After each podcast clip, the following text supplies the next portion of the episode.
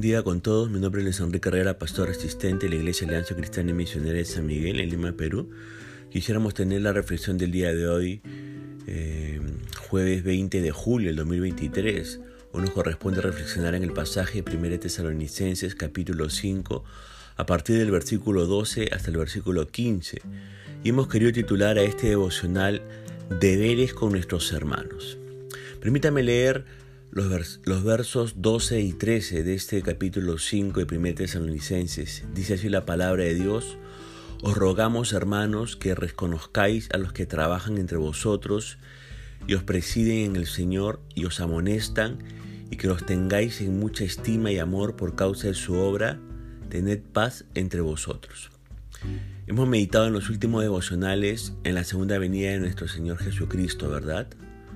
Pablo nos anima a ser hijos de luz, de igual manera nos anima a amarnos sabiamente los unos a los otros. Pero el apóstol Pablo también nos anima a obrar con amor hacia nuestros hermanos, especialmente con los que enseñan.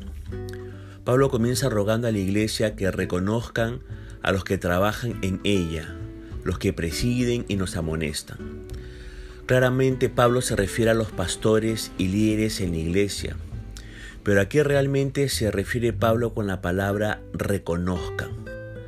Podemos decir que Pablo nos dice que apreciemos y aceptemos el trabajo que los pastores hacen. En la nueva versión internacional la palabra reconocer es traducida como considerar. También podemos definirlo como apoyemos y reconozcamos que ellos son dignos de un salario. El apóstol Pablo lo dice de esta manera en 1 Timoteo capítulo 5 versos 17 y 18. Los ancianos que gobiernan bien sean tenidos por dignos de doble honor, mayormente los que trabajan en predicar y enseñar, pues la escritura dice, no pondrás bozal al buey que trilla, y digno es el obrero de su salario. En esta carta Timoteo Pablo exhorta a la iglesia a tener dignos de doble honor a los pastores y recurre a la misma escritura para apoyar su punto, su punto de vista, que tiene que ver con apoyar y reconocer que los pastores merecen y deberían tener un salario. Pablo al mismo tiempo que nos dice que tenemos que reconocer, también nos explica el por qué deberíamos reconocerlos. La razón que Pablo nos da es la remuneración por su trabajo, enseñanza y amonestación. Por eso le animo a meditar en el trabajo que nuestros pastores tienen que hacer y el tiempo que tienen que tomar en llevar la palabra, exponerla de una forma fiel y bíblica. Reflexionemos en su esfuerzo de preocuparse por cada uno de los miembros del cuerpo de Cristo y las decisiones que deben tomar en sus consejos bíblicos que nos apuntan siempre y únicamente al Salvador. Tengamos en mente toda esta semana la bendición que representan nuestros pastores en nuestras vidas y cómo se preparan para guiarnos en el Señor. En el versículo 13 Pablo nos pide que los tengamos en, en una alta estima, como vimos en Timoteo, por causa de su trabajo. El apóstol Pablo termina diciendo que tengamos paz entre nosotros, que no hayan altercados entre nosotros, que aprendamos a someternos y no nos dejemos llevar por el orgullo y por la contienda. En estos dos versículos podemos meditar mucho en el trabajo de nuestros líderes y de nuestros pastores. Y realmente nos lleva a pensar que son muy importantes en el cuerpo de Cristo. Por lo tanto, es un recordatorio a nosotros como miembros que siempre tenemos que estar orando y pidiendo al Señor por ellos para que Él sea quien los emplee y los mantenga firmes en el ministerio al que los ha llamado. Oremos y roguemos a nuestro Padre por nuestros líderes. Oremos y pidamos al Señor por nuestro amor hacia ellos. Oremos y obremos por medio de nuestras ofrendas y trabajos para la obra del Señor. Pero también expresémosles nuestro aprecio, digámosle cuánta ayuda hemos recibido por su liderazgo o por su enseñanza y agradezcámosle por el ministerio que le han brindado a nuestras vidas. Si no dice nada, ¿cómo sabrán lo que usted siente y aprecia de ellos. Recuerde, ellos necesitan y merecen su apoyo y amor. Ahora bien, el apóstol Pablo continúa diciendo en los versículos 14 y 15, también os rogamos hermanos que amonestéis a los ociosos, que alentéis a los de poco ánimo, que son, sostengáis a los débiles, que seáis pacientes para con todos. Mirad que ninguno pague a otro mal por mal, antes seguid siempre lo bueno unos para con otros y para con todos.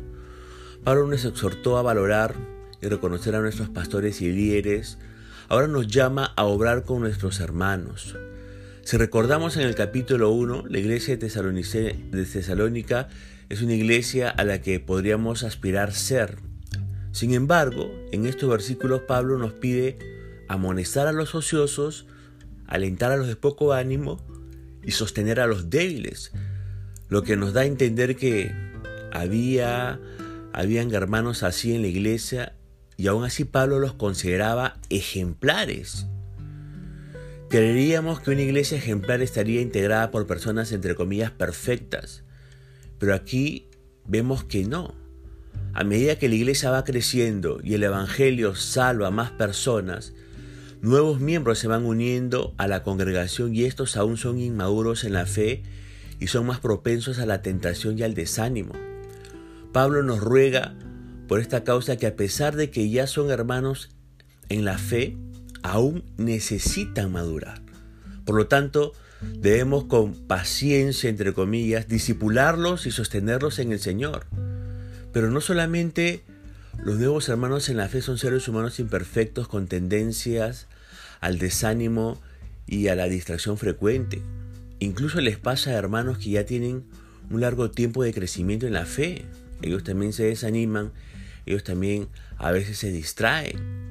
Es decir, en otras palabras, todos necesitamos ser animados y sostenidos sin importar la razón o la circunstancia.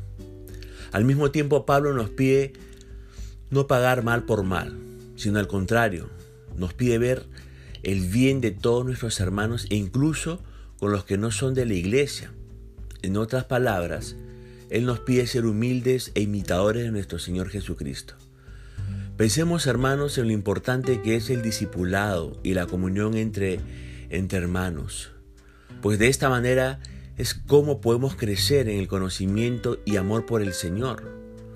Por lo tanto, asegurémonos de atender siempre que podamos a las escuelas dominicales o a las reuniones de discipulado como hombres o mujeres e incluso asegurémonos de atender también a las personas en los grupos comunitarios o Grammys donde podemos tener una relación más abierta y cercana con nuestros hermanos y estar atentos para animarlos y sostenerlos. Tengamos en mente a un hermano o hermana que podríamos discipular para ayudarlo a madurar en Cristo. Animémonos unos a otros con paciencia y amor. Tome el tiempo esta semana de llamar y alentar a nuestros hermanos, especialmente a los que son nuevos en la fe y necesitan a alguien que los disipule y guíe. Recuerde, para resumir este devocional, debemos de tener en alta estima, en alto honor a nuestros pastores y líderes. Y recuerde que tenemos que animar y tener paciencia los unos para con los otros, sobre todo, especialmente con los que son nuevos en la fe. Punto final para devocional del día de hoy, deseando que la gracia y misericordia de Dios sea sobre su propia vida. Conmigo será Dios mediante hasta una nueva oportunidad y que el Señor le bendiga.